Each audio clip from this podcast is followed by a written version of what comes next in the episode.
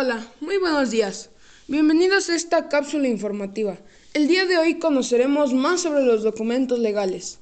Ahora mismo vamos con nuestro compañero Fer, que nos dirá la clasificación de los documentos y contratos. Adelante, Fer.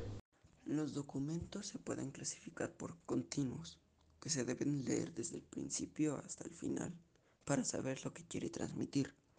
Discontinuos, que no debes de leer desde el principio a fin para saber de qué trata. Y los mixtos, no es forzoso leerlo completo y trae algunos puntos importantes de forma discontinua. Muchas gracias, Fernando. Y ahora vamos con Moisés, que nos presenta el lenguaje de los documentos legales. Y recuerden seguir en sintonía con nuestra cápsula. Te escuchamos, Moy. Hola a todos, mi nombre es Moisés y les voy a hablar del lenguaje de los documentos legales. El lenguaje que normalmente se emplea en los documentos legales es el lenguaje jurídico.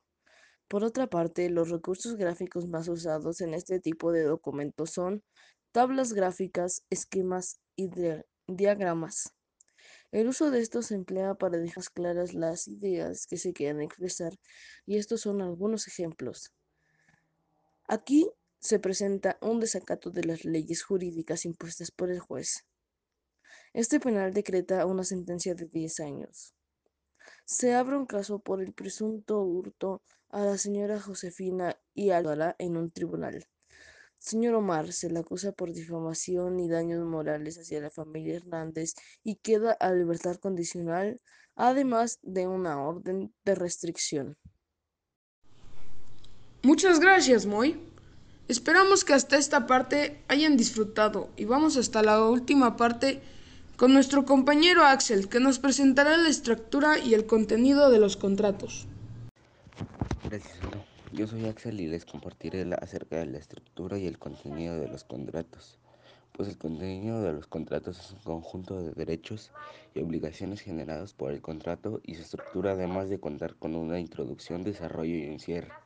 En la introducción veremos a las personas involucradas en el documento, además de la fecha, las condiciones, domicilios, además de la información del comprador y vendedor. En el desarrollo se presenta el producto u objeto que se estará dando, así como la información del mismo sobre sus características y en el final se presentarán las firmas del vendedor, comprador y, testigos para validar el contrato o documento. Por mi parte ha sido todo. Vamos contigo de nuevo, Aldo. Muchas gracias, Axel. Esto es todo por el día de hoy. Esperamos que hayan disfrutado de la cápsula y hayan aprendido un poco más de los documentos legales. Y no se olviden de escucharnos cada semana aquí en su cápsula favorita. Nos vemos. Hasta la próxima.